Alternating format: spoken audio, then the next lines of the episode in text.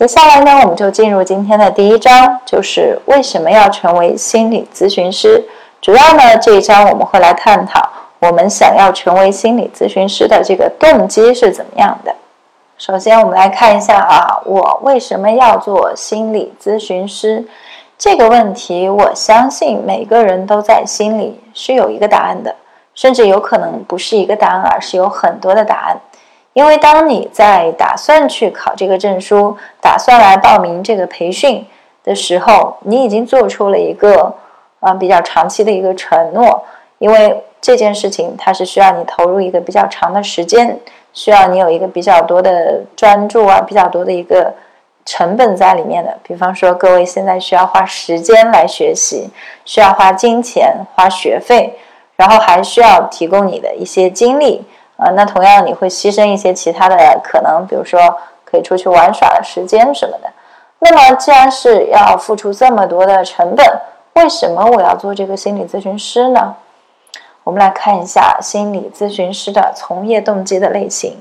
啊，那这个四个类型呢，是来自于一位我的同行，他叫许丹，然后他是这是他从博士毕业的时候的论文，他写的是心理咨询师从业动机的类型。首先呢，第一个是自我探索性。比如说，有一些朋友就会说：“嗯，这就是我啊，我就是非常想要了解自己，想要对自己有更加充分的一个认识。然后我觉得我非常喜欢心理学，因为心理学可以满足我对自己有更多的认识，有更多的深入的了解，可以更好的帮助到我。这是第一个类型，自我探索性。”比方说，我们所熟悉的很多心理学家，其实他们都是从自身经验出发去研究出了很多的理论啊，会有很多的想法。比如说像荣格啊，像呃弗洛伊德啊，他们都是有很多的自我探索的，有很强烈的自我探索精神，很愿意对自己做一些啊探索、分析、了解、理解。那这一类的呃，是我们心理咨询师蛮大一个群体的一个从业动机。那第二类呢，利他型这类的咨询师呢就更多了，嗯，几乎可以说百分之八九十的咨询师，你去问他，他都会说，其实我要做这份工作呢，是因为我想要帮助别人，而且呢，我觉得在帮助别人的过程当中呢，我自己也觉得非常的开心，有很大的满足感和成就感，觉得自己更有价值了。这就有点像之前有一个新闻，我不知道大家有没有看到，说。呃，在哪里？国外的某一个监狱关了很多的重刑犯，然后这些人都是抢劫的呀、强奸的呀、杀人的呀，这样的一些重刑犯，都是非常的，大家想象一下，都是非常凶残的啊。那么他们为了帮助这些人去改造，其实做了很多的努力，最后觉得呢都没有什么用。但在这个时候呢，忽然有人有了一个点子，就是去动物收容所找来了一些狗。嗯，这些狗呢是被其他人所抛弃的一些狗，啊，然后呢就问这些犯人愿不愿意领养这些狗，啊，当当他们看到狗的时候呢，他们都挺愿意的，然后有的人甚至都觉得非常感动，说啊，我真的可以去啊领养这只狗吗？我可以去跟它抚摸它一下吗？然后再慢慢的，他们在这个遛狗啊、照顾狗啊这样的一个过程当中，结果这些囚犯他整个状况就变好多了。以前他们在监狱里经常会打架斗殴，但在后来就没有这类的情况了。其实我们从这个利他的角度就很容易理解，就是在照顾这个狗狗的过程当中，他们也获得了一些情感上的收获，也获得了一些满足感，所以呢，他们更愿意倾向于去照顾狗狗，而不是去打架。那当然了，对于我们很多人来说，啊，并不是说我们就像他们那样极端。但是呢，对任何人来说，你只要帮助别人，比如说赠人玫瑰，手有余香，啊，日行一善，大家都会觉得很开心。所以这个呢是很大一类从业动机。第三类呢是补偿型，补偿型是什么意思呢？比如说，嗯，自己小的时候想要一个娃娃，然后呢没有机会，长大以后生了个女儿，然后就给女儿买娃娃，啊，这个就是我们说的补偿了。这个补偿型的动机在心理咨询师的从业当中是怎么起影响的呢？比如说，有一些人他在自己过去的时候，比如说他抑郁过呀，或者是焦虑过啊，或者经历过一些，比如说高考焦虑啊，或者适应障碍啊，他就非常希望说，其实我在那个时候，如果有一个咨询师能够帮助我的话，我就不会像现在这样了。我可能可以考上更好的学校，我可能可以在学更快的融入高中生活，可能我会有一个不一样的生活。所以呢，他非常希望去补偿自己曾经没有得到的一些东西，这个是补偿型的动机。那么第四类呢是资源优势展现型。什么叫做资源优势展现型呢？相信很多人都有类似的经历，就是你在日常的生活当中呢，本来就是一个非常容易得到别人信任，然后有非常多的朋友愿意跟你吐露心事，你也能够很好的帮助他们去分析利弊，然后给出一些建议的这样的一些人呢，那你来做心理咨询师呢，这本身就是你一个比较擅长的这个点，能够在这里得到一个更好的发挥。啊这是你的一个资源优势的一个地方。那么刚刚我们讲了，呃，心理咨询师从业动机大概可以分为这样的几类。接下来我们来看一下，也有一些学者呢，他把咨询师的这个从业动机分为两个方面。一方面呢是正向的一些动机，这当中就包括了利他主义啊，助人符合文化价值观，然后曾经在痛苦中挣扎过，愿意帮助相似的人，嗯。助人可以与追求改变的人一起工作更有成就感，然后推动社会的积极改变等等等等。这个呢和我们刚才讲的非常的相近啊，比如说利他主义啊，曾经也在痛苦中挣扎过啊，通过治疗得到好转，愿意帮助相似的人，这一点呢也是非常普遍的。比如说我和我的很多同行都碰到过，我们的来访者啊，他在咨询当中呢得到了一些改变，然后他觉得这个好像非常有意义。嗯，他就希望能够自己也去通过一个考试，成为一个咨询师，这样呢就完成了一个从被帮助的人的这个身份到帮助别人的人的，从那个受助者到一个帮助者的方向的这样一个转变。除了这一类正向的动机之外呢，还有一些是我们需要去警惕的。有些人想成为咨询师，但他有一些不良的动机，比方说呢。第一个是情感痛苦，在这当中呢，呃，有一个故事，就是有一个人呢，他本来想去喝一杯牛奶，但是呢，一不小心呢，他就把自己变成了奶牛。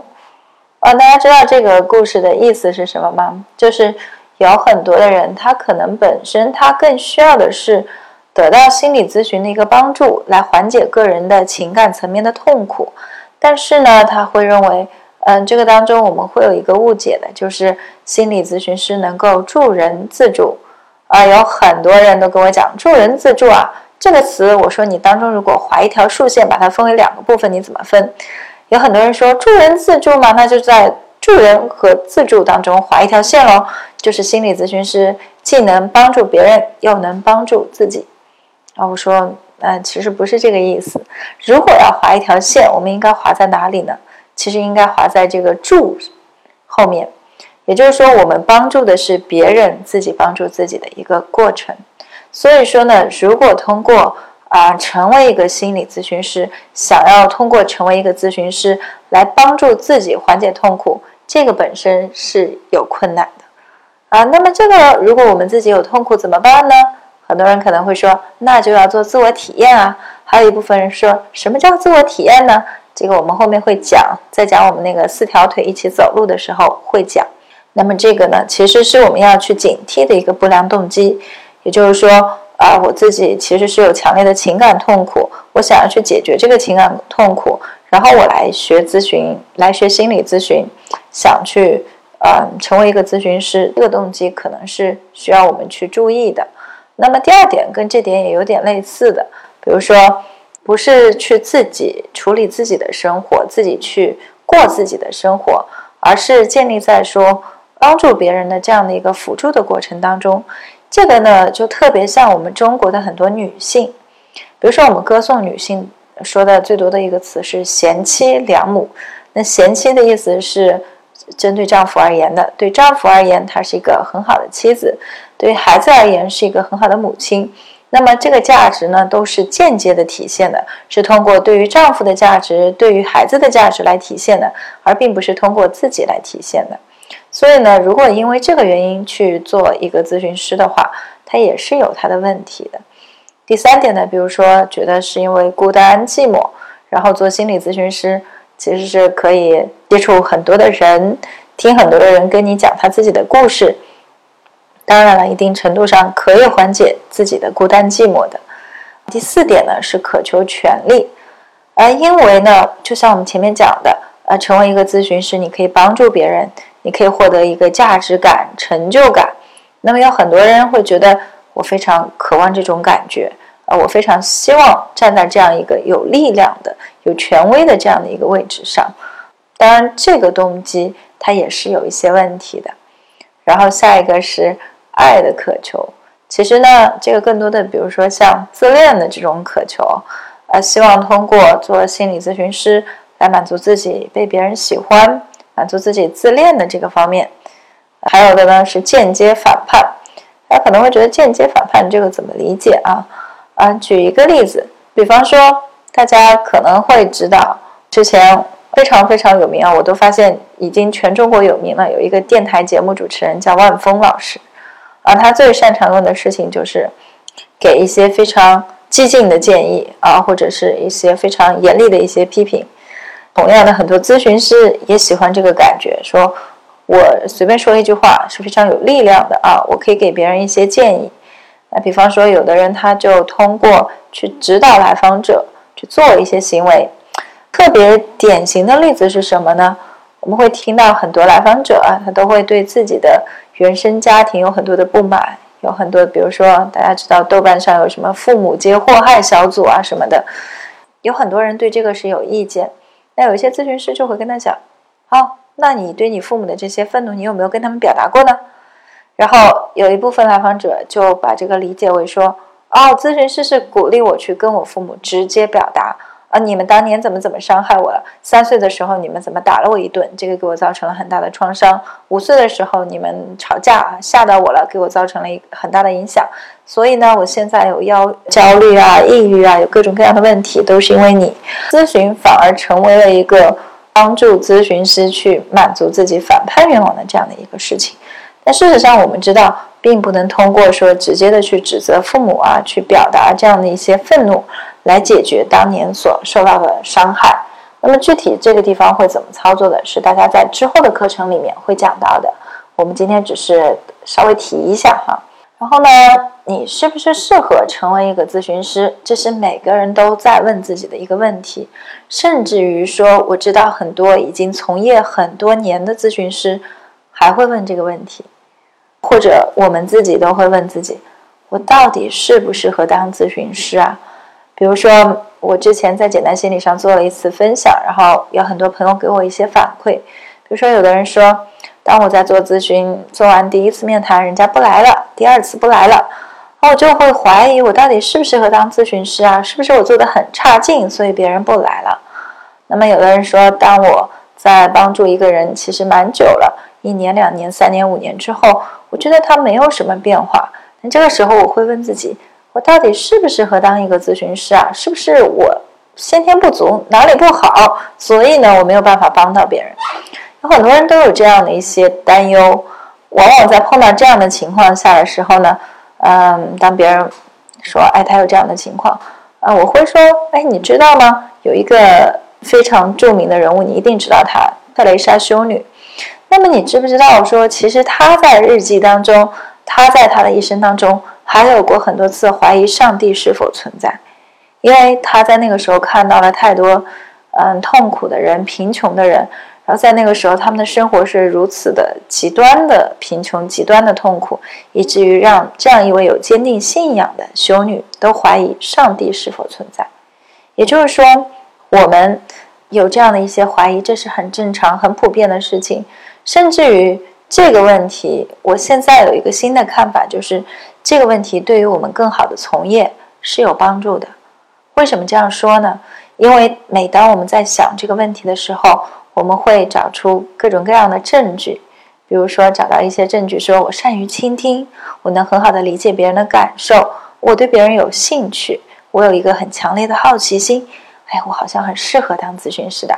那或者有的人会说，嗯，可是我对这个过于亲密的关系我是不太习惯的。或者说啊，我对于一些无聊的人，我不是很能够嗯跟他长期的工作。有的人说我不喜欢被别人控制，所以一旦来访者呈现出这种控制和反控制的主题的时候，我会很难受。有些人说我在亲密关系上面自己可能有一些困难，所以呢，这个都成为我作为一个咨询师的一个劣势。哎，这就很好，就是这个问题，我觉得对于每个人来说，嗯，他的答案并不是说 yes or no，你适合或者不适合，而是说这个答案应该是一个综合的。嗯，就是我有哪些哪些特质适合成为咨询师？我有哪些哪些特质啊，对我是有阻碍的？我需要扬长避短。那我们来看一下这边列到的两个框框，呃，左边是个人特质，右边是专业特质。这是我们认为成为咨询师的一些优势的一个特质，优势的一些资源。个人特质方面，第一条，好奇心。对于每个人来说，最开始的动力都是去帮助别人，但慢慢的你会发现，好奇心是一个能够支撑你一直走下去的。因为在这个咨询的过程当中，可能有很多时候你觉得，啊，并没有什么很大的改变啊，并没有什么很大的帮助啊，但有一点一直是在变化的，就是你对这个人的了解，包括这个人他对自己的了解，这是一直在变化的，这是第一点。第二点是愿意被他人的情绪感染。啊，也就是说，我们需要有一定的情绪上的开放性和流动性，我们能够比较容易的去被别人的情绪所感染。比如说，有一个例子说，看到别人打哈欠，为什么我也会打哈欠？啊，然后另外有一些研究就说了，哦，其实看到别人打哈欠，自己会打哈欠的人呢，是共情能力比较好的，因为你被别人的那个疲惫感所传染了。啊，然后这个事情一定是潜意识的。啊，第三个呢是有一定的认知弹性。啊，什么叫有一定的认知弹性呢？我后面加了一个括号，就说中立。嗯，最典型的例子就是中立了。就是你在做心理咨询师的过程当中，你会接触到很多的东西。比如说有人说 LGBT 啊，性少数群体，就是包括啊女同性恋、男同性恋、跨性别者、双性恋。还有包括你可能会跟一些特殊的人群去工作，比如说性工作者啊什么的。那么对于每个人来说，这可能或多或少都是一个挑战。比如说，呃，我曾经在上海的考试当中带教，就是考试之前做一个带教训练。那么有一个学员，他是一个学校的教导主任，一位中年男性。然后模拟的案例呢，是一个年轻的女孩子失恋了。然后呢，这个教导主任就试着去很想帮助这个女生。但他又不知道应该怎么帮，憋到后面，然后最后说了一句话，说：“唉，天涯何处无芳草啊！”然后大家其他的学员就全都笑了啊，这是一个模拟的一个案例演练，其他学员全都笑了。然后我就问他，我说：“啊，某某老师，我我就问一个问题啊，你自己有没有过失恋的经历？”他说：“失恋，怎么可能呢？我们那个时候都是。”谈一场恋爱就结婚了，怎么可能有失恋这种事情呢？所以大家可以知道，说以他的认知范围当中，他是没有体验过失恋的。那么他对失恋呢，也缺乏一定的认知弹性，所以他很难去共鸣、共感这个来访者，很难去共感这个失恋了的女孩子的感受，也就很难去很好的安慰到她。那么第四个个人特质呢？是个人生活比较满足，但是呢，对专业上不太满足。那这个怎么讲呢？就像我们前面讲的那个不良的从业动机当当中就有，比如说有些人自己生活比较孤独，那他去做咨询师，想要去呃寻求一些朋友；有些人自己生活当中很难表达愤怒，他去当咨询师，指导别人去表达愤怒、表达攻击。那这当中呢，就好比说我们经常说。呃，对于望子成龙、望女成凤的父母，我们经常会说一句话，叫“自己的梦自己做”，啊，不要把自己的愿望给到下一代，自己的事情自己做完。一样的，就是个人的生活要过得比较好，这个对你作为一个心理咨询师是有帮助的。与此同时呢，另一个方面是我们对个人生活是满足的，对专业生活这个可以不知足，可以永远的不知足、知不足。啊，然后去追求更好的一个发展。然后第五条呢，是对人际边界自己有一个比较舒服的感受。这个指的是什么呢？就我们经常讲边界 （boundary），有人侵犯了你的边界啊，怎么样的？嗯，这个当中呢，指的是两个。第一个就是对于自己的边界有一个比较清晰的感受；第二个，对于别人侵犯边界的行为，你是能够比较明确的去设立一些界限的，去保护自己的，而不是那种就是别人侵犯了你，你就很生气的打回去。人不犯我，我不犯人；人若犯我，我必犯人，加倍奉还啊！不是这样子，就是我们能够待在那里，很中立的去给他做一个解释，这样子，然后做一个面质，做一个解释，去保持这样的一个界限，这是比较有利于成为咨询师的个人特质。那么，比较有利于成为咨询师的专业特质是什么呢？第一个是对各种情绪都比较宽容。这个原文啊，其实理解起来有点像是。各种不同的情绪，我们把它想象成一个光谱，从特别正性的到特别负性的各种情绪啊，有很多人他可能对于正面的情绪他是很能接受的，爱啊、宽容啊、自由啊，这个他很接受。那对于愤怒啊、嫉妒啊这样的一些打压呀什么这样的一些东西，他不是太能够接受。那如果要做一个咨询师来说，我们要对正性的、负性的情绪都有一个比较开放的感受，都能够去接受它，或者说去保持它，去 hold 住啊，去 hold 住这样的一些情绪。第二条呢是能够比较自如的表达一些情绪，嗯，这个跟前面那条是相对应的嘛。一个是别人表达这种情绪，你能够比较宽容；另一个是你也能够比较流动的去表达这样的一些情绪。第三个。是非常重要的一点，是对不确定性的容忍度很高。啊，有人说什么叫做对不确定性的容忍度很高呢？就比方说，大家在企业里面工作，你做的好或者不好是有 KPI 的。你这个做销售，你有一个业绩的要求；你做老师，你有一个成绩的要求。那么，对于做一个咨询师呢，我们的这个要求，其实，呃，很多时候我们这个咨询做的。好还是不好，你是很难说的。很多时候，这个来访者他到底有没有改变，他什么时候会改变，会改变多少，全都是不确定的。所以在这个点上呢，我们对于这些不确定性要有一个容忍程度。包括我有一些来访者会说：“啊，那你说我现在这个情况是不是跟我小时候啊，我爸爸妈妈怎么怎么对我有关呢？”嗯，你要这样说肯定是对的。但是呢，有一个问题就在于我们找不到这种一一对应的关系，就是说，并不是因为三岁的时候啊，我吃棒冰吃多拉肚子被我妈打了一顿，然后呢，我现在长大以后就抑郁了，没有这样一个一一对应，这样的一些我们看起来的因果关系，它本身也是一个不确定的啊，所以我们对这些东西要有一个容忍度。然后呢，第四条就是和上级同级的人。还有下级呢，都能相处的比较和谐，比较的顺利，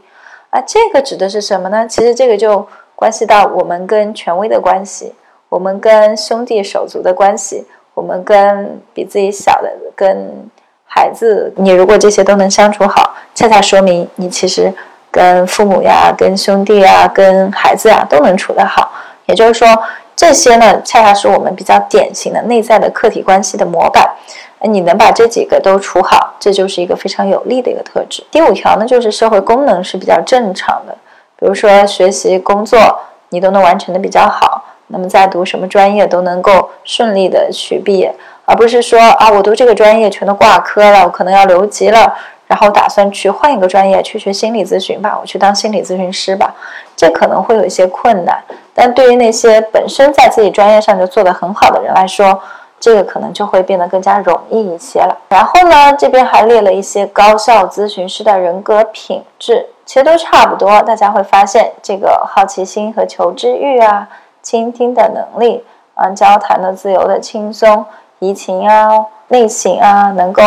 忘我。其其实这个忘我应该是更多的是说，把自己的一个需要放在后面，把别人的需要，把来访者的需要放在最前面，然后保持亲密关系的能力。啊，对权威能够非常好的这样的一个能力，能够幽默的应对生活当中的事情，这都差不多，大家可以参考一下哈。然后呢，其实我们可以重点来讲一讲，就是说刚才提到的一个不良的一个动机，我们的关注点到底是放在说帮助自己身上，满足自己的需求身上，还是说帮助来访者满足来访者的需求之上？那么这个呢，我们要怎么去判断呢？比如说啊，可以对照自己的从业动机去看前文当中介绍的啊，如果发现有啊，并不是说这个就证明我不行了，我被零分赶出了，这不是这个意思，而是如果你现在发现了，那很好啊，你现在就可以去提起戒备，去小心谨慎的去处理这个事情了。然后呢，如果说想解决自己的心理问题呢，我们有一条特别简单的道路，就是你去选择一位咨询师进行心理咨询。这个是非常有效，也是非常省钱省时间的一个道路。具体的这个部分呢，我们会在后面讲到啊。然后刚才前面我们讲的呢，就是第一章，我为什么要成为心理咨询师？好，接下来呢，我们要讲的是第二章了，就是我要成为什么样的心理咨询师？我要成为什么样的心理咨询师？我先给大家看这样一个 PPT 哈，啊，非常有意思。右边的图片呢来源于网络，但左边这张呢是我拍的。啊，我拍摄的这个地点呢在武汉。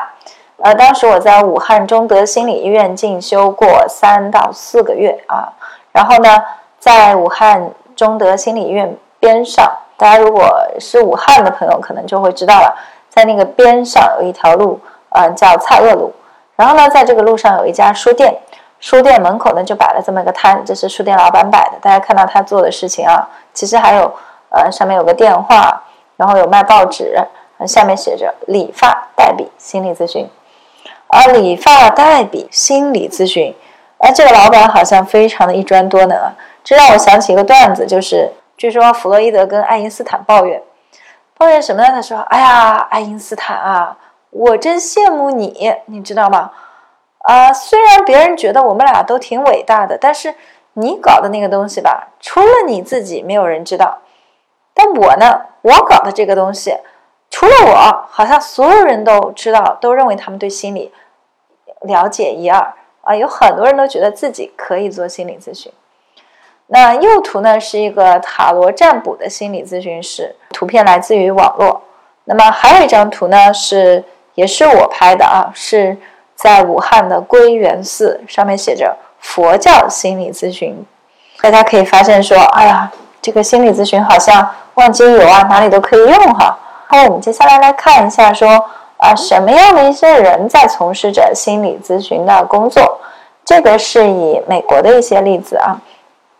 当然，这个当中呢，仅仅是以我了解到的一些信息来说，大致上是分为这样的三类。就是说，这三类人会做心理咨询的工作。第一类呢是精神科医生 （psychiatrist），第二类呢是心理学家 （psychologist），第三类呢是 social worker，就是那个社会工作者。然后，精神科医生呢，他们一般都有一个 M.D，就医学博士的学位。那么，心理学家呢，一般是 Ph.D，哲学博士，或者 Sci.D，就专门的心理学偏应用方向的一个博士。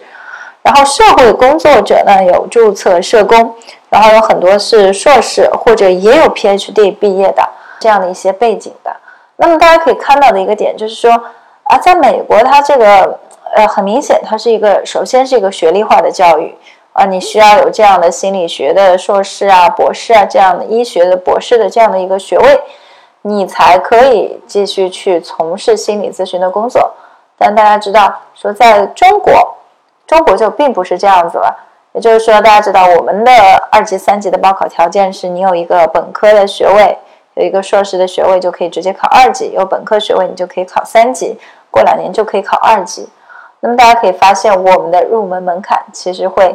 低的很低得多。那么同样的说，我们要去到哪里？我们要成为怎么样的咨询师呢？这个选项也远远超过这三种了。我们来看一下啊。这里呢，我是把它分为四类的，啊，大家可以看到四个象限哈。左上的一个象限就是，大家可以发现这个是一个一类比较适合偏外向一点的，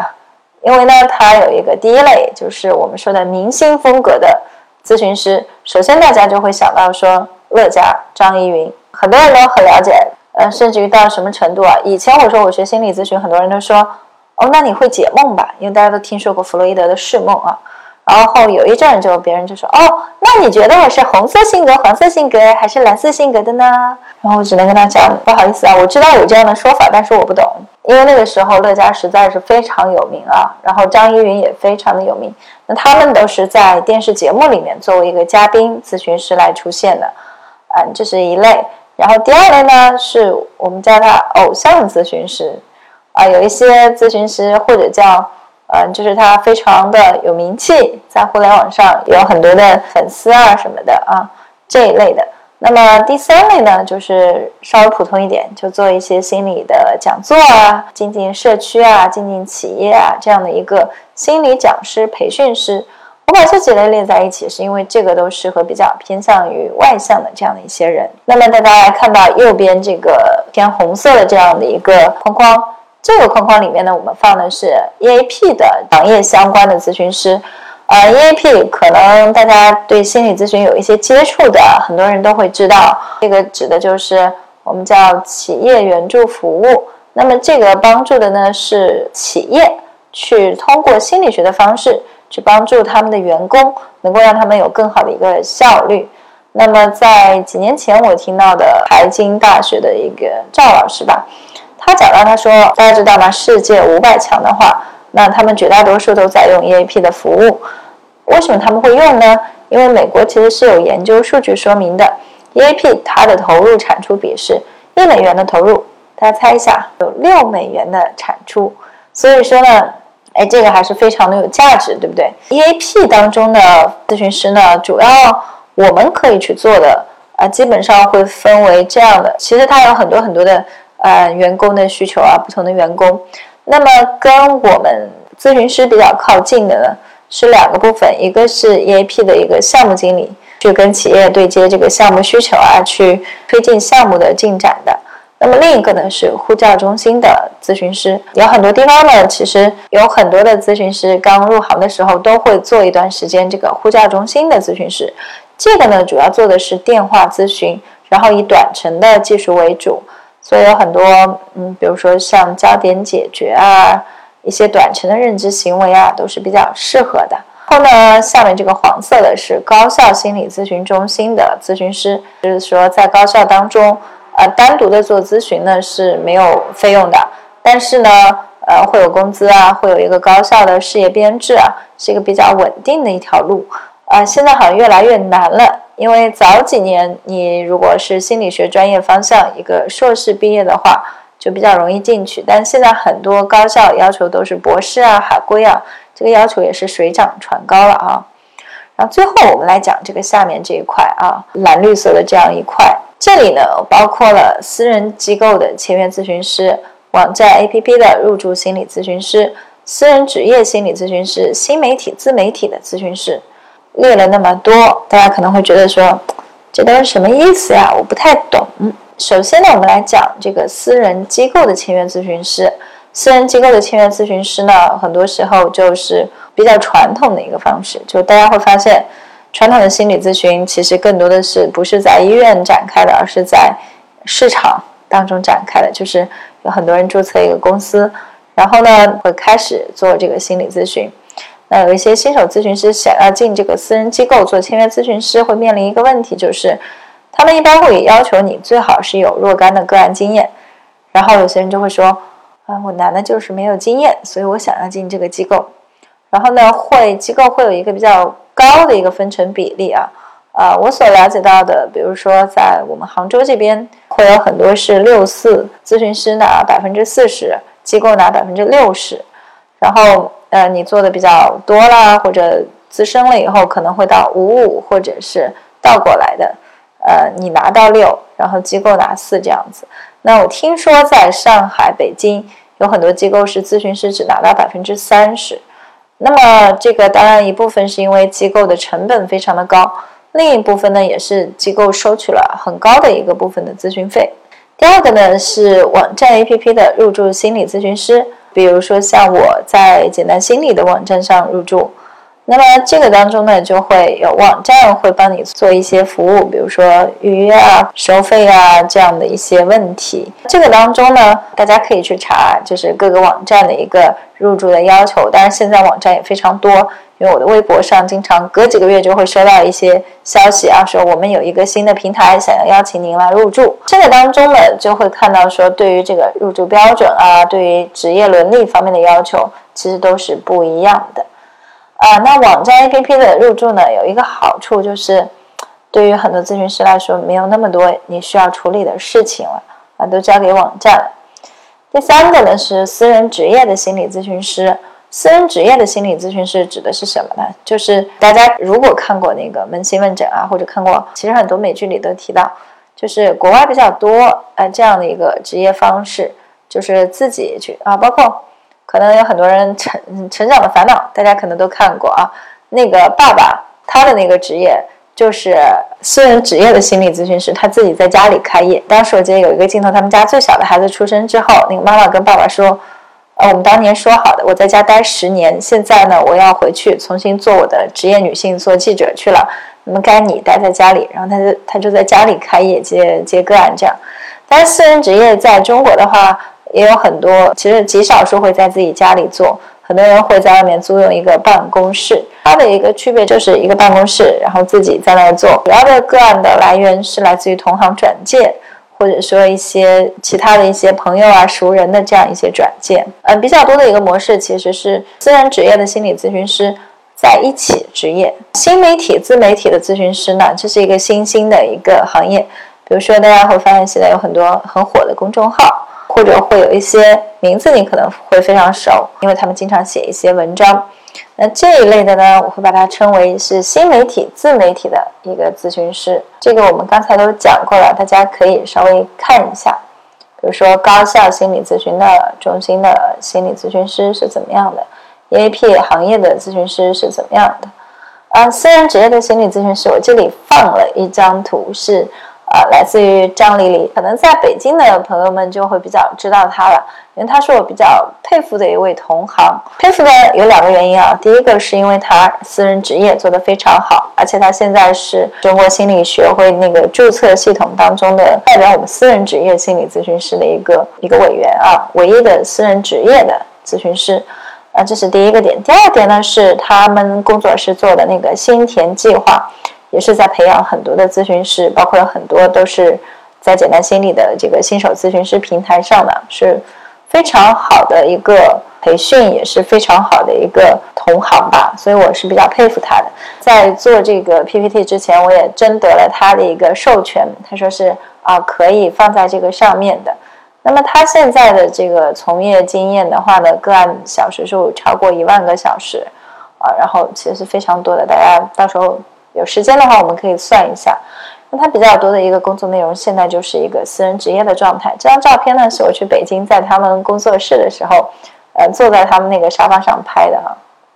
有一些新的问题呢，是我想在这里提出来的，就是说，在现在这个网络时代，我们对于咨询师来说，或多或少的都有一些自我暴露。那么在这个情况下，我们要怎么去做呢？首先，第一个是。嗯，当然了，作为一个自媒体和新媒体的咨询师，那么网络上的自我暴露是非常多的。比方说，有很多人刚开始的时候就觉得，我要怎么找到来访者呢？那我就写写文章吧，我比较擅长写文章。然后，当你开始写文章的时候呢，可能也会有一些读者提问呐，读者来稿啊，像当年那个什么“我爱问连月”这样子啊。然后呢，慢慢的就会有很多的回答。那这个当中呢，就会涉及到咨询师的一个自我暴露的问题了。这个当中，我个人的一些建议，当然这个在讲伦理、讲设置的时候，大家会更详细的去谈。在这个点上，我个人的一个建议是，大家先注意一下，当你要开始从业的时候，先注意一下自己的个人信息的自我暴露问题。第一个，出于安全考虑的是你的这个家庭住址，你的一些，比如说，如果你是兼职的，你的工作单位啊。然后其他一些可以定位到你这个部分，这个是需要谨慎的啊，这是出于安全考虑的。第二个呢是出于你的职业形象考虑的。那么这个当中有一些呃，我们具体生活的一些事情和我们专业上的事情呢，它可能就是需要去啊有一个边界的。比方说，我们可能都有一些呃兴趣爱好，但是这个部分和你咨询师的部分，可能大家就需要去设立一个边界了。嗯，而且呢，除了我们主动的一些自我暴露，我这边还要讲到的是我们的一些非自愿的自我暴露。比如说，呃，有很多人自从网络时代就习惯，哎，我认识一个朋友，我先百度一下，Google 一下，然后有有的时候就会。我建议大家可以自己去 Google 一下、百度一下自己的名字，因为我自己搜了以后非常惊讶，可能起码有好几页的东西，而且你把这些信息拼拼出来，大概都能知道，哎，这个人他是毕业于什么学校，哪一年生的，可能都能定位出来。所以这个是我们需要去面对的一些事情啊，就是我们有很多的自我暴露在这个网络上。然后，甚至包括说，现在啊，我后面还列了，比如说一些新的问题，就是来访者现在有很多的，我们说他们有很多的途径去投诉你了。当他跟你之间有冲突的时候，呃，他甚至可以去写大字报了。比如说之前有一个案例，就是有来访者他在知乎上面投诉了一个我们的同行，然后呢，嗯，在这个当中呢，咨询师就会变得很被动了。就是说，因为我们需要遵循保密原则，来访者不需要。那如果包括说，之前我记得是陕西还是哪里有一个非常优秀的高中生还是大学生跳楼自杀的时候，他的遗书当中写到说：“我不怪某某某医生，那个某某某医生是他的呃心理治疗师。”那么这些其实都对我们会产生各种各样的影响，因为现在是一个信息时代，所以这些问题呢，都是大家从业的时候。可能会需要去考虑的一个问题。那接下来呢，我们在讲完了心理咨询师成长之路的起点和终点，就是我为什么要成为心理咨询师，以及我要成为怎么样的心理咨询师之后呢，我们进入了今天课程内容的第三个部分：心理咨询师职业发展之路的各个阶段。那么各个阶段呢，我们首先来看一下这张图。我们这边呢是把这个心理咨询师的专业成长呢分成了以下的六个阶段，那它是按照持续从业的时间和专业发展的水平来分的。大家可以看到的一个点是，随着持续从业时间的增长，专业水平也是在不断的增长的。那么这个当中呢，我们首先来看一下，有两个阶段，一个是壮年咨询师。呃，这个成熟咨询师的阶段，还有一个是资深的咨询师的这个阶段。那么这两个说法其实都是从英文原文翻过来的。大家可以看到，可能成熟的咨询师呢，叫做是经验相对比较丰富的咨询师；那么资深的呢，就是更加资深一些呀、高级一些的这样的一个咨询师阶段。壮年咨询师的这个阶段呢，它持续的是二十年左右。但是相信。很多在听今天这堂课的朋友们呢，都是说啊，我可能还在前面的这四个阶段呢。所以呢，我们要来讨论的也是在前面的这几个阶段，我要怎么样成长成熟，才能到达后面的这两个阶段。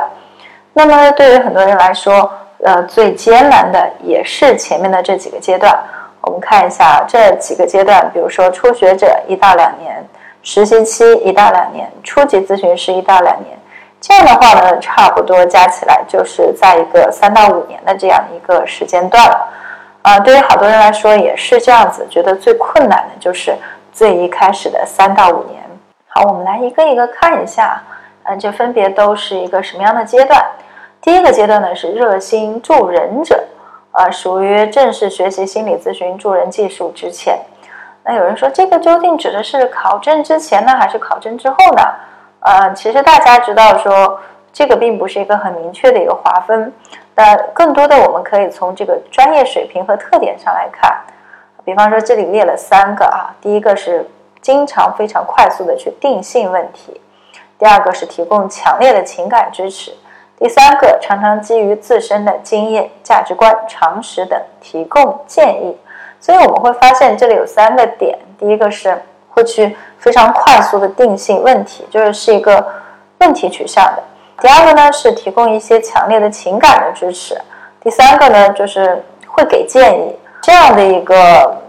热心助人者，大家是不是看到这个就会脑海里浮现出身边很多人的这个身影？比如说我们特别多见的就是呃七大姑八大姨啊，然后我们说的一些社区的阿姨啊，然后还有比如说像我们江浙一带啊，电视台里面就会有说像和事佬啊、老娘舅啊，就这样一些非常喜欢在生活当中去调停一些问题、去处理一些困难的这样的一些人。甚至我还想起一个段子啊，我曾经有一个朋友他说。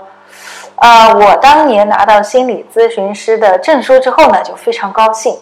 然后呢，我就去做了一些事情，是怎么样的呢？我经常请我的朋友们吃饭喝酒。然后呢，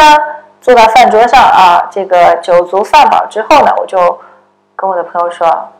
来说说吧，最近有没有什么心情不好的事情？我来帮你开解开解。”啊，大家会发现这是一个非常典型的热心助人者的一个状态。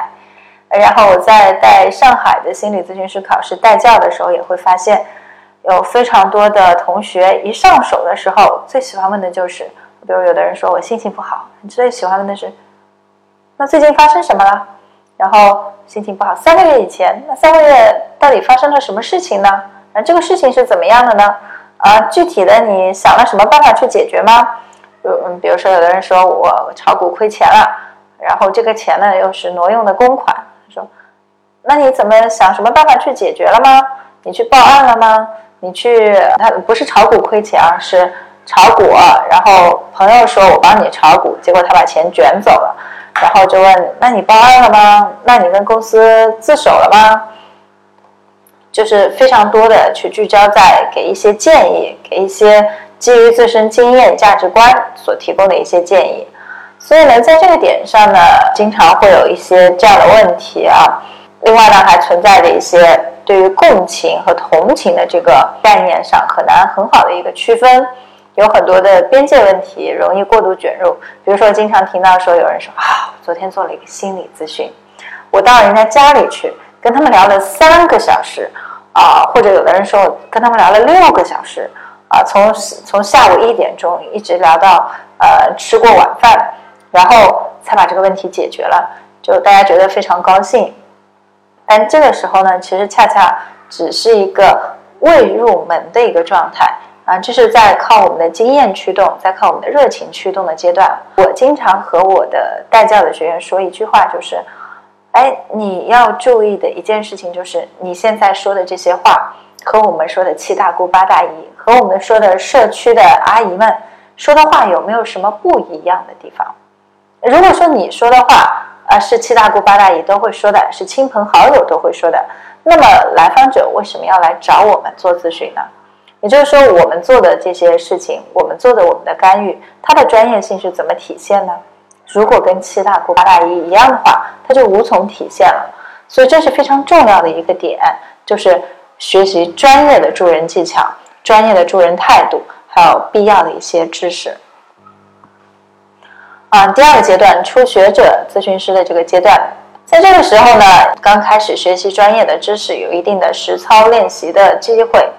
在这个点上呢，还是容易非常快速的去定性问题。大家可能还记得我在讲到说，对咨询师来说比较有用的一个特质。比较好的一个特质是我们对不确定性的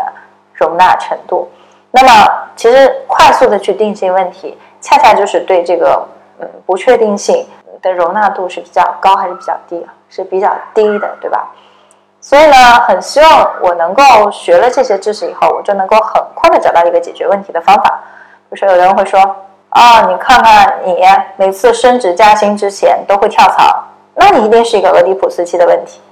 啊，大家发现这样的一个思考就是一个非常快的、快速定性的一个举动。但你这样跟他说了有什么用吗？呃，会改变他的行为吗？比如说有人告诉你说，哦，你这个要升职之前你就要跳槽，这是俄期的一个问题，俄狄浦斯期的问题。你会说，那 so what？所以呢，会怎么样呢？其实你是没有什么变化的，呃。然后在这一阶段的咨询师呢，还有可能表现出非常脆弱，对权威非常的依赖，会模仿专家。我我在督导当中会发现这样的一个情况，就是我有的时候非常头疼两个情况啊，一个是你说了很多话，然后你的呃接受督导的这个学员他听不进去，或者他每次都在犯同样的错误，比如说时间问题，说哎，为什么你不能按时结束？为什么每个小节都不能按时结束？那么，哎，这次讨论过了，说哎呀，这是我们之间的投射性认同啊，我觉得他太脆弱了，我需要帮助他，他很需要我啊，什么什么，下次又不能按时结束了，这个是很头疼的一个问题。那另一个很头疼的问题是什么呢？就是初学者的咨询师会对专家权威特别的依赖，就会变成有一点矫枉过正。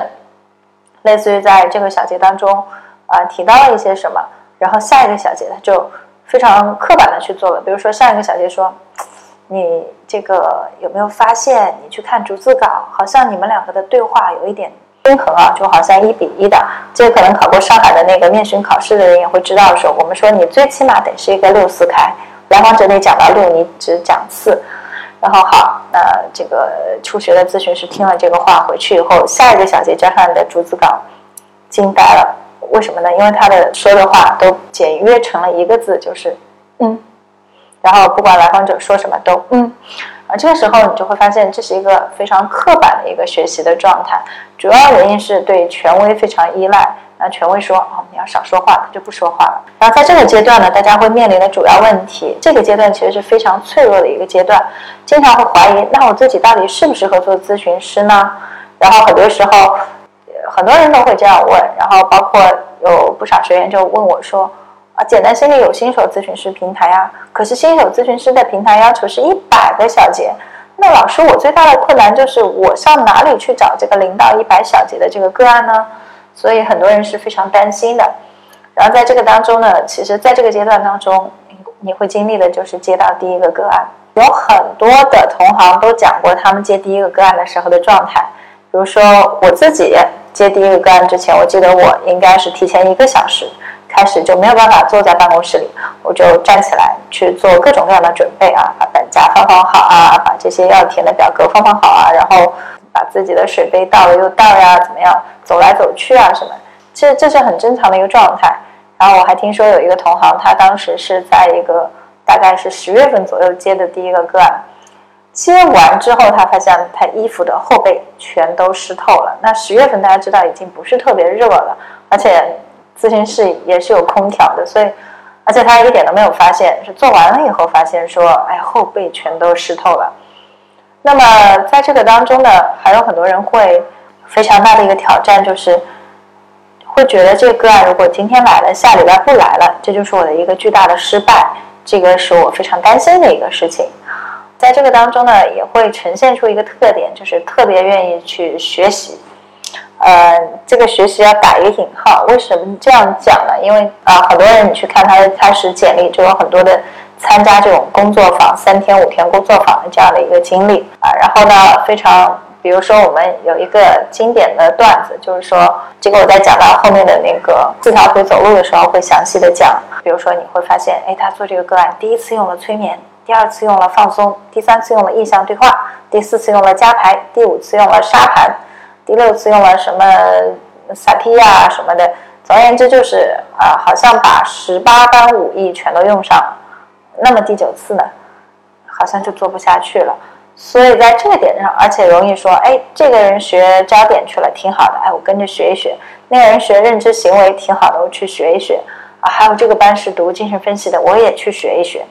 然后还有类似于什么 NLP 啊、格式塔呀、催眠呀，各个各个，只要听说有一个技术，就会去学。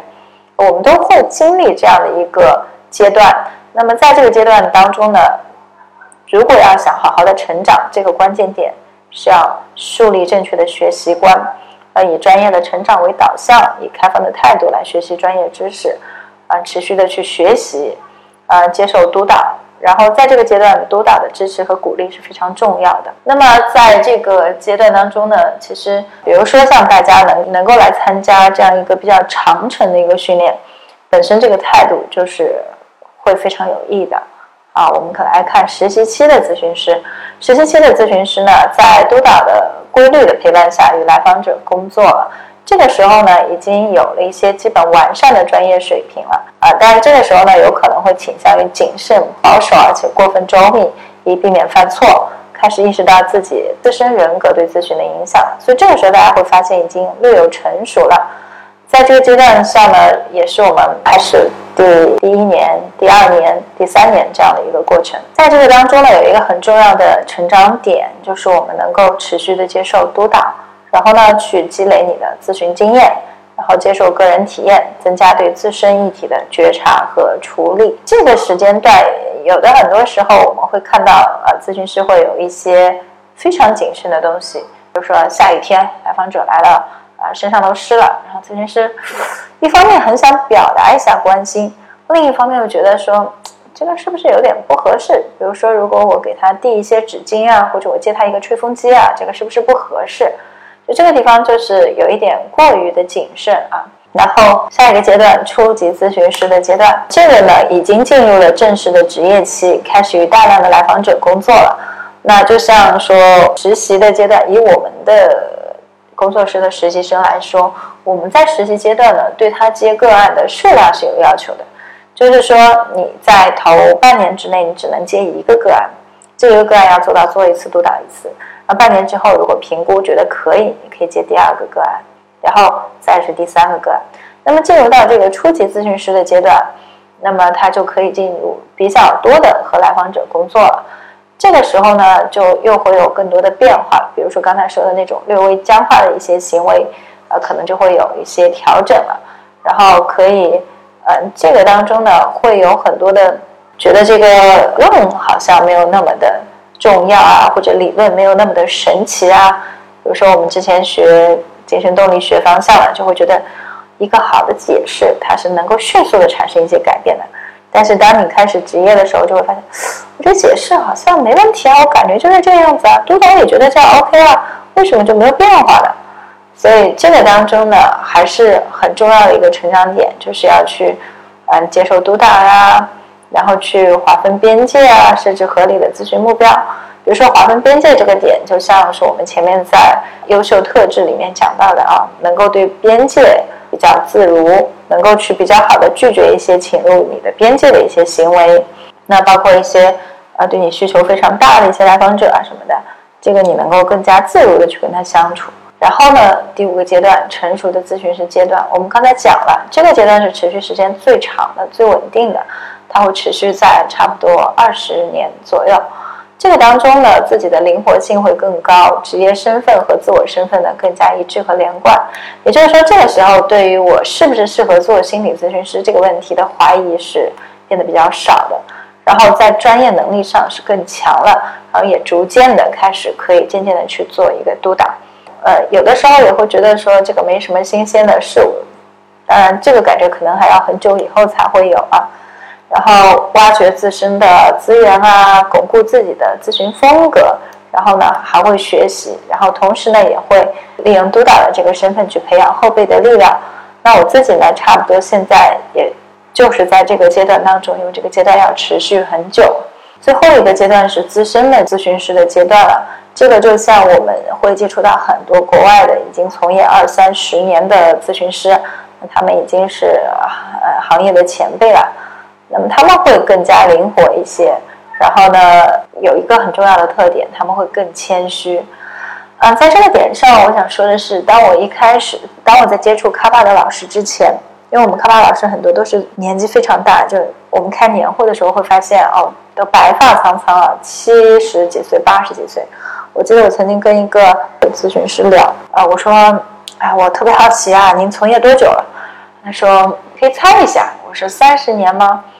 他说：“哦不，我应该肯定要比你的年龄要长。”然后最后他告诉我是五十二年，也就是他已经八十多岁了。啊，就是当我们和这样的一批老师去工作的时候，会发现他们的整个反应是非常谦虚的。就包括我的督导经常会说：“我并不是百分之一百的肯定得是这样的一个情况，不过我有一个想法是这样子的。”或者他会说。虽然我是这样想的，但你是那个和来访者工作的人，那你感觉怎么样呢？可能你会有一些不同的想法。所以他们的整体感觉是更加谦虚的，呃，但在那之前呢，我接触过一些国内的一些从业大概是十来年的一些咨询师，那有的时候会觉得他们会有一些更多的那种对自己专业特别有自信的感觉，或者说有一些说一不二啊，比较能够指点江山的那种。气场。但事实上，接触下来会觉得，好像经验越多的这个外国的老师，他们的整体的态度是越加的谦虚的。包括我记得在那个我们在卡拉年会上会有机会去汇报个案，呃，在几年前我汇报过一次，然后后面在晚宴当中我碰到很多的老师，他们都会过来鼓励我、支持我说，啊，你你这是一个非常困难的个案，但是你做的很好。然后说，嗯，你要继续加油啊什么的，你会觉得从他们身上得到非常多的一个支持。那么当然，在这个阶段的咨询师，他们会有更多担心自己和家人的健康状况，更多的去面对丧失的一些问题。就好像我们的卡帕的老师，我在费城的老师，有的时候我们会收到一些邮件，就是某一位老师过世了这样的一些邮件，然后那个时候。就会感觉到哦，其实如果做完一辈子的咨询，它是会是这样的一个状态。这个当中的成长点，很多人就是通过培养后辈啊，助力行业发展，来获得自己的成就感和满意感的。这就像我们卡帕的老师，我们中德班的老师，他们每年都愿意啊飞行很多个小时，然后来中国来教育我们很多的学员，是一样的这种感觉。接下来呢，我们就要进入到。今天这个整个课程的第四个部分，也是最重要的一个部分了，就是如何成为专业的心理咨询师。那么，也就是要讲到我们那个四条腿走路的问题了。嗯，相信呢，这也是很多朋友最期待要听到的这个部分。大家都很想知道，哎，我要怎么样从一个零经验的，达到一个最初的一百个小时的经验？怎么样能够达到前面说的实习咨询师啊、初级咨询师啊，然后到一个呃进阶的一个比较成熟的咨询师的这样的一个阶段？那我们就来依次的看一下哈。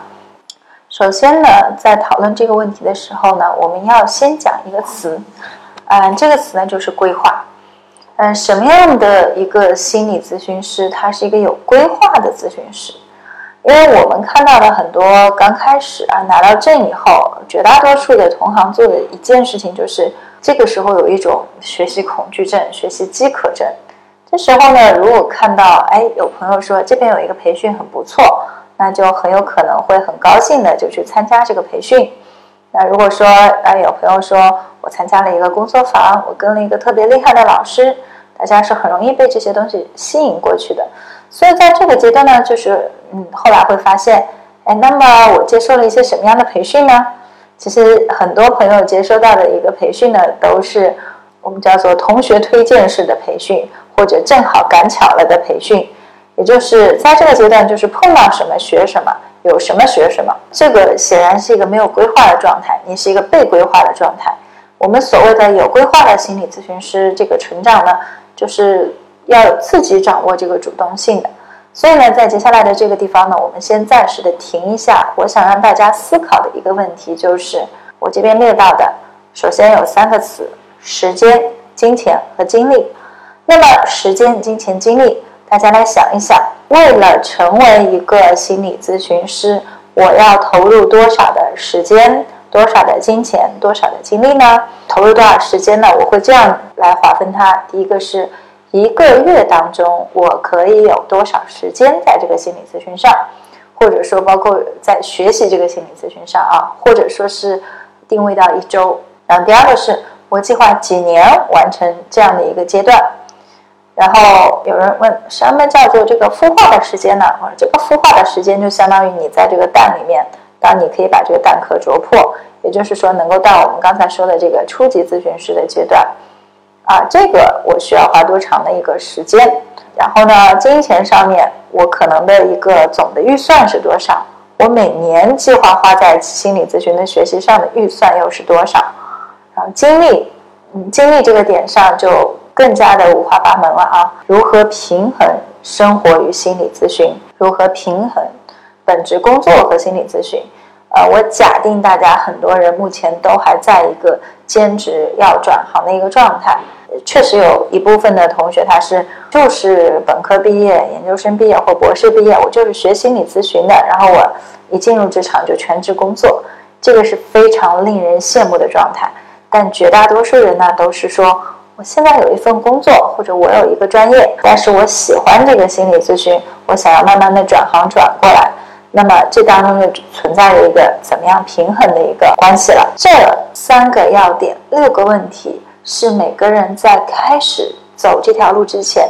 都可以先去想一想。当然了，随着你走这条路当中，你又会有不停的有一些修正。那么，像我在跟第二期、第三期的这个简单心理基础课程的同学们上课的时候，大家就嗯谈到这个问题，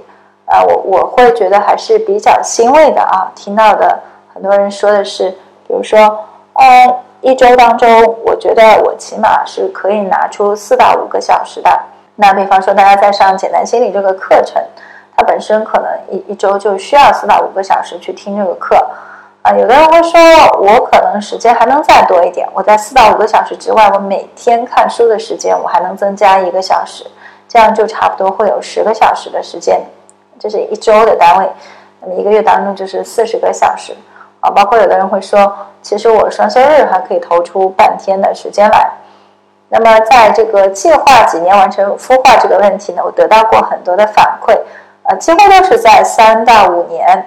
呃，也有的人说十年，那么就是非常谨慎的、非常小心翼翼的走法啊。我几乎没有听到过有人说，哦，我觉得三个月就可以了。像这个有很多的这个新闻，非常的抓人眼球，说心理咨询师的收入非常高，日收入可以达到九千元，因为他采访的那个咨询师是啊一千五百元一个小节，然后他一天做六个的话。有很多人会觉得说哇，那我觉得干这个还不错啊，我花半年去考一个证，呃，然后我再花半年去实习一下，一年以后我就可以达到这个。我非常高兴的是，没有听到有人这样说。如果你仔细看了那个视频，你会发现那个咨询师说我最初也是从三百开始的，然后到五百、六百、八百、一千五这样子，其实都是会有一个成长的一个过程。那么对于很多人来说，我觉得前面这几年真的是。非常的难熬，对于每个人来说都是这样的，啊，就是觉得，比如说第一个可以学习的课程比较少，可有的这个学习的资源本身就比较少，像我们这个能够有一些系统的长程的培训，能够找到这样的培训的人，都算是运气挺好的。然后另外一个就是这个当中头几年大家都觉得是这个钱就看到出去的，没看到回来的，呃，有一个段子说。有一个心理咨询师中彩票了，中了五百万。然后记者采访说：“五百万中了以后，你有什么计划呀？”这个心理咨询师说：“哦，先把我这些年学习心理咨询欠的钱还上。”然后他问：“那剩下的钱呢？”那个咨询师就说：“剩下的，剩下的以后慢慢还吧。”啊，当然这是一个段子了，就是好像他那意思是说。记者问：“哦，你还完债以后还有多少钱？”这咨询师说：“啊，五百万还不够我还的。”当然我们会知道说，呃，不需要五百万啊。正常情况下你不需要五百万。那有没有一些特殊情况是需要五百万的呢？有的，这就是我要举的反例，就是听说过的，有的人他学习一开始是学理学习心理咨询的，后来呢他就遇到了一个很好的老师。那么这个老师呢，还是个外国老师。那么他外国老师来中国开工作坊的时候，他就追着去啊。一开始是学员，然后变成了助教。但这个外国老师还在国外上课啊，没没问题，人家那个也办个签证就去了啊。然后就全世界追着这个老师跑。那么这样的花费呢，是会到达百万的这个级别的，这是。一类的啊，当然另一类的，比如说像我们在参加国外的这个精神分析师的培训，所有的精神分析师的培训都非常的贵，为什么呢？因为有一笔很大的开支是我们要做一周四次、五次的这样的高频的个人体验。这个一周四次、五次，按照老师的价格，如果按照他们的原价，可能是两百美金啊，或者是多少英镑啊这样子，大家折算一下，会是一个非常高的价格。那当然了，给到我们这样的候选人，他还是有一些折扣，但依然是花费非常多。那这个是持续平均七到十年这样子，所以总花费可能会接近百万。这是一些比较贵的这个花费，但其他正常情况下来说呢，不需要那么贵。而且呢，有一篇文章，呃，可能大家也看过，就是李梦潮写的，呃，对于心理咨询培训的一些他的一些看法，当中提到说。呃，那种特别贵的，比如说一天一万、一天两万的这样的一个培训，可能它的这个价值是要打一个问号的。那当然了，一天一万，一天两万，这个确实是需要打一个问号。有很多这样的一些培训，走的都是一些，比如说外国老师啊，然后带一些身心灵的这个味道啊，它这个工作坊的价格五到十天啊，整个价格就会比较的高了。在这个当中呢，这个问题其实给大家一个参考，就是比方说大家现在读这个简单心理的培训，或者说读一个卡帕的培训。每年的预算可能会在两到三万的样子，这是一个比较合适的一个费用。比如说，我我记得是把学习一个长城系统培训的价格，然后一个呃自我体验的一个费用，然后督导的费用算在当中，可能会在两到三万，可能还要再高一点。然后呃总的预算是多少？每年的预算是多少？然后这个到什么时候可以收支平衡？这个可能大家都需要计算一下。因为如果有一些人说我我一开始就觉得没问题啊，学到半截了，然后还没完全能够独立开业，但是呢钱又不够了，这也会是一个问题。你这个时候就会建议大家说，是不是先存一点钱哈？然后精力上面如何平衡生活和心理咨询？呃，有很多朋友是在一个兼职的状态下，一开始会觉得。啊，那我的来访者也希望在工作日晚上或者周末来找我，还觉得这很棒啊！我这个时间刚好全都填满了。但是长此以往，你还要学习，还要做个人体验，还要参加督导，还要看书，你的时间就会跟不上。所以呢，这个包括我的督导一开始就跟我讲过一一句话，他说：“哎，我不知道你有没有一个自己的时间表？就比如说我周三就是九点到十二点的工作，下午不工作。”周四我是全天的工作，八点到五点。他说，如果说你有这样一个时间表，那么你就把来访者安排在你的这个时间表里。所以我一般都是建议大家说，比如说有一个有人给你介绍一个来访者，你们要约时间嘛？有人就会问来访者说，你什么时间方便？啊，我个人会倾向于说，你提供两个自己方便的时间，比如说你可以提供一个工作日晚上的时间，哎，周二晚上七点，你可不可以？还有你再提供一个，比如说你觉得周末的时间，那周六上午十点你可不可以？就是说让他两个时间选一个，嗯，这会是一个更好的一个方式，而不是说跟他讲说啊，我周六全天有空，反正来访者这周约九点，下周约十一点，再下一周约十二点，那你的生活可能就会受到影响了啊。然后还有怎么样平衡本职工作和心理咨询？啊，有的人会觉得说啊，我越学心理咨询吧，我就越觉得本职工作。没有意思，我不想学了，啊，不想做。那么这个当中就要看到你要怎么样去平衡，你要在什么时候能够去出来做一个专职的心理咨询师。那当然了，很重要的一点就是咨询师主流的一个状态应该是一个全职的状态。啊，好像也是李梦潮打了一个比方嘛，他说：“你如果去医院做手术，你会找一个兼职的外科医生吗？”大家肯定都不放心，对吧？或者包括说你要买保险，你是会找一个专职的从业人员，还是说你找一个，呃，他有很多很多的事情，然后保险只是他一个兼职的这样的一个人？相信很多人都会选择说我要找一个专业做这个事情。所以呢，这个无论你怎么样安排，你的这个规划当中一定会有一步是什么时候开始全职的工作。然后呢，接下来的这一页 PPT 也是非常重要的，就是我们说到的。啊，成为心理咨询师，我要四条腿一起走。那么我有怎样的四条腿？首先，第一个个人体验；第二个理论知识的学习；第三个个案实践；第四个督导训练。那第一个个人体验是什么意思呢？有很多人都是知道的，当然也有一些人会比较模糊，会把这个和督导混为一谈。这两个有相似性，对吧？都是我们要去寻求一个比我们更资深的咨询师的一个帮助。但是呢，个人体验是自己作为来访者去体验心理咨询的这样的一个过程。然后呢，这个督导呢是呃由督导师来对你的个案工作去做很多的讨论。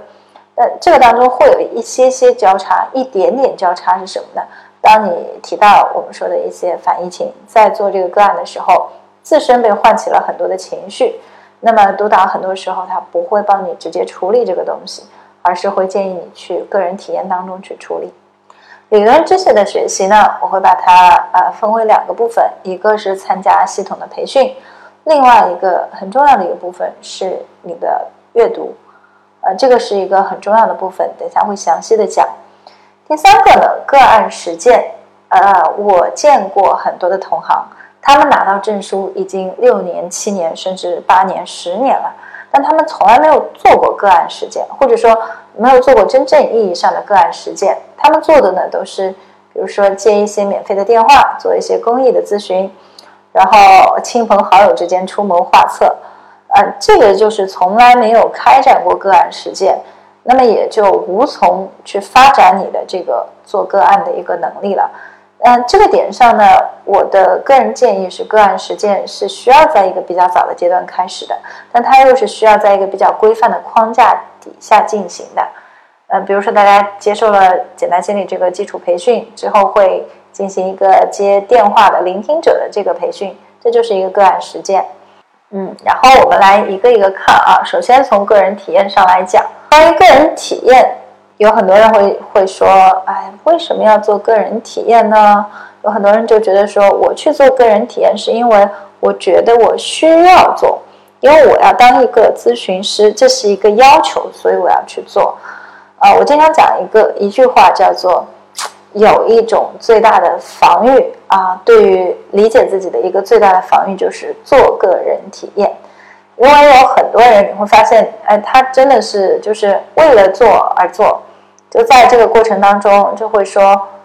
哦，我没有觉得这个对我有什么用，但是因为我要做咨询师，我觉得我需要这个部分，所以我来做。那这其实就是一种系统性的防御，啊，防御自己真正的成为一个来访者，妨碍自己真正的在这个当中去得到一些收获。那么为什么要开始个人体验呢？我个人会提供两个思路，第一个思路是。我们都很喜欢看一些案例报告，对吧？我们都特别喜欢看一些书，他讲了，就是在这个呃，就是他讲一些发生在咨询室当中的真实的事情，来访者怎么说，咨询师做了什么干预，然后他有一些什么变化，我们都非常喜欢看这一类的东西，因为这样的一些呃书啊材料，它让我们知道了呃心理咨询它究竟是怎么做的。在咨询室里面，两个人之间究竟发生了什么样的故事？或者说，有一些大家参加一些培训啊，有的时候会有一些公开演演绎的个案，那么可能是征集了一个真的来访者，或者是征集了一个我们说的这种叫模特，呃，他是演的，他是按照真实来访者的信息来做一个表演的。大家很喜欢看这种公开的表演，对吧？甚至还有有一些地方的训练是有条件。比如说，我在曾经在武汉中德心理医院进修的时候，是有一个单反镜啊的这样的一个教室，大家都坐在单反镜后面，然后呢，前面是一个呃来访者，他是一个低费，他也知道签署了知情同意，知道他的这个咨询过程会被观摩的，然后呢，我们就会在这样的一个过程当中去学习，呃，大家都很喜欢看这样的一些个案，呃，包括还有一些人喜欢看美剧《扪心问诊》。那么，其实最真实的，你要去感受这个当中发生了什么啊？你去体验咨询师怎么样帮助你的，就是你去做一个来访者，去直接的和咨询师进行这样的一个互动。呃，我也有一些来访者，一开始是来访者，后来去考了咨询师的证书，后来就开始从业了。然后从业之初，他自己就会说，觉得整个的从业过程是有很多对我的模仿。比如说，我们有一些所有的咨询师都类似的一个反应，就是啊，当来访者提问说，那个咨询师你有没有结婚啊什么的，都会问，哎，那你怎么会想到要问这个问题呢？是什么让你想到要问这个问题？或者有的时候，比如说来访者沉默了，因为我的习惯，我也会比较沉默，然后可能沉默一阵子，会去问一下刚才在想什么呀，发生了什么，怎么理解这个沉默。然后我的我的这个来访者后面成为咨询师，他也会学到这种风格。他会说：“我觉得我在咨询当中碰到来访者沉默，我不是很担心，因为我自己在做体验的时候也经常沉默。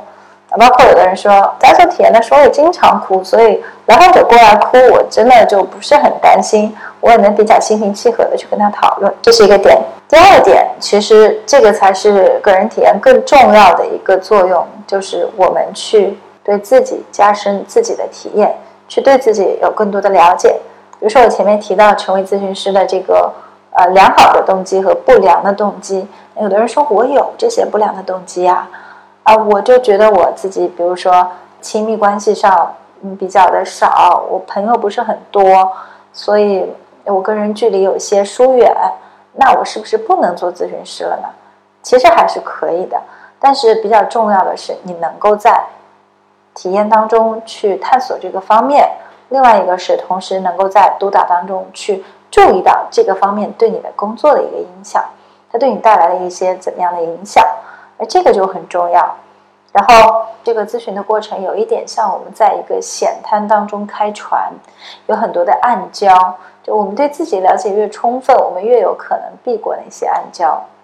那么这当中，首先第一个就提到了一个问题，说啊，你们心理咨询师啊，是不是都有点心理问题的？或者说，有的人会反过来说：“哎，你是心理咨询师，哎，你怎么还会发脾气的啦？你为什么不能控制你的情绪呢？”啊，这当中就涉及到两个假设：第一个是心理咨询师是问题特别严重的人，因为你只有特别严重，你才会来当心理咨询师。另外一个说，哎，你都是心理咨询师了，一定能搞定自己的问题，孩子教育没问题，跟老公的关系没有问题，职场的关系处理的特别好，你还能够激励别人，整个人写都是一个大写的正能量。而事实上是，大家会发现这两种看法都有失偏颇，对吗？所以说，我们应该怎么理解呢？关于心理咨询师有没有问题？有一个说法说。啊，我们是觉得自己有问题，并且能看到自己有问题的人，有而且我们会针对这个问题去做一些工作，啊，然后另外一个是，当面对别人说你为什么也要生气啊什么的时候，会说，因为我也是人，因为我也有这样的七情六欲啊。每当别人说哇，你是个咨询师，你为什么会生气啊？你是个咨询师，你怎么会这样？这个时候，呃，我一般是喜欢这样说：“我说，嗯，据我所知呢，好像不会生气的人呢只有两类，第一类呢是死人，第二类呢是神人、圣人。嗯，我显然都不是啊。然后这个当中呢，我之前讲到了就是营养不良的母亲的这个问题，就有很多人说，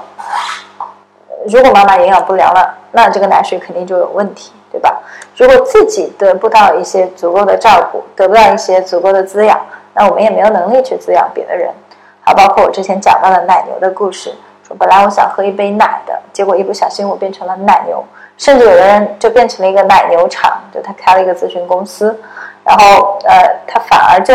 呃更加的，或者说呃，我还见过有一些同行，那非常有意思，他会跟。他会遇到很多很好的老师，然后他非常欣赏他们，他就邀请他们过来讲课。完了，他们就变成了一个合作的关系，然后导致他自己要找体验师变得更加的困难。然后关于进行个人体验的这个问题，就是比如说第一个问题，什么时候开始个人体验？每个人都有自己的想法啊。我我每次在问这样的问题的时候，哎，我我比较喜欢互动的课程，大家可以聊这个问题，然后就总会有同学给我一些不一样的反馈，比方说。有人说，嗯，当个人碰到一些问题的时候，就适合开始个人体验。我说对，很好啊。当你自己有一些困扰的时候，这个是最合适的时机了。比如说你焦虑啊、抑郁啊，你那个失恋了呀，或者升职上面碰到一些问题，职场当中碰到一些问题，面对权威的时候有一些困难，很好的时机，你可以去修通这个问题，并且从这个修通的过程当中，去体验到这个过程是怎么发生的，很好。还有没有什么时机呢？很多人都会说啊，那我觉得什么时候开始都可以吧。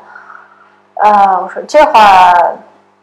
我也是同意的，就是我认为第一个时机是个人遇到一些事情的时候，第二个好的时机呢是个人风平浪静的时候。比如说我有些来访者，我们工作了一段时间，他刚开始的那些症状和问题大幅度缓解了，他就想要结束咨询。啊，但这个时候我就会跟他讲一句话，我说：“你知道吗？现在其实恰恰是开始咨询最好的时机。”他会说：“为什么？”我说：“因为之前你在一个，就好比说在下雨的时候，我们能做的只是拿个盆子去把水接住。那现在天晴了，我们可以做的是什么呢？跑到屋顶上去看一看，把这个屋顶重新翻修一遍。或者说，比如说下雨的时候，这个大坝我们只能垒两个沙包去把它垒起来。天晴了，水位没有那么高，我们可以把这个大坝重新修一遍，看看哪里不太对劲，呃，然后帮助它能够下次承载更高的一个水位。